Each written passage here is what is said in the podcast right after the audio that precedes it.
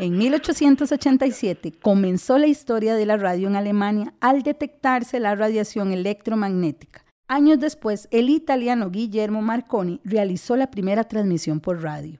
Estas ondas de sonido han viajado por años para informarnos y entretenernos por medio de frecuencias. Y hoy vamos a conversar sobre el sonido.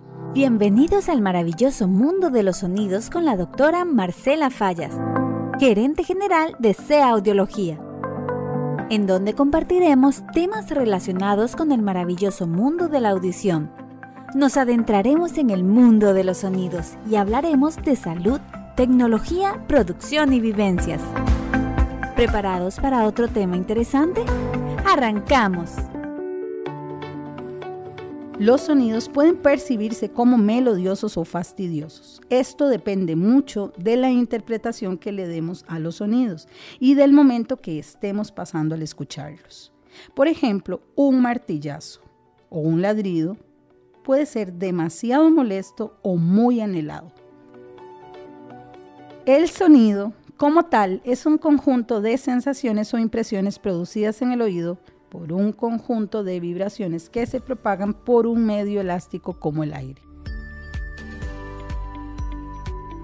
Les cuento una experiencia en mi ejercicio como audióloga y relacionada a este tema del sonido. Hace aproximadamente cuatro años, una chica llegó a nuestro consultorio, sencilla, tímida quizás, y ese día marcó los corazones de muchos de los que estábamos presentes en la consulta. Usted probablemente ha reproducido audios de su celular donde su voz está grabada o se ha escuchado a través de la televisión cuando han grabado un programa.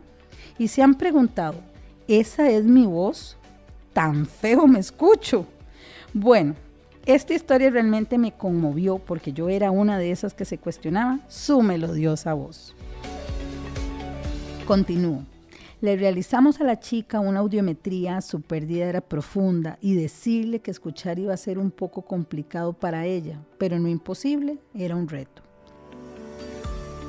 Le pregunté sobre lo que ella esperaba o deseaba y nos contestó, escuchar mi voz. Y realmente esta frase quedó grabada en mi mente hasta el día de hoy. Qué importante es para unas personas escuchar un grito, escuchar la lluvia en las latas del techo, escuchar martillazos. Lo que para unas personas es molesto, para otras es todo un privilegio.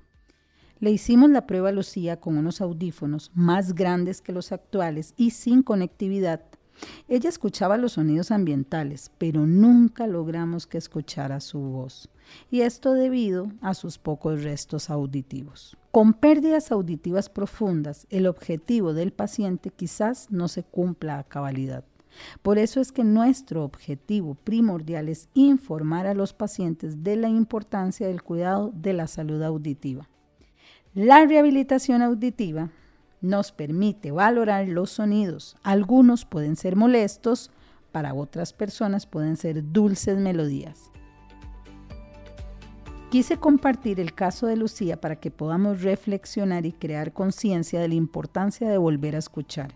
Valoremos y apreciemos nuestra audición y cada sonido que podamos percibir. Quiero cerrar con esta frase de Dale Carnegie. Para cualquier persona, su nombre es el sonido más dulce e importante en cualquier idioma. Usted puede volver a escuchar los sonidos que la vida nos da y cuando esté listo para ello, nosotros le estaremos esperando. Le invito a visitar nuestras redes sociales en Instagram, Facebook y YouTube para seguir en contacto.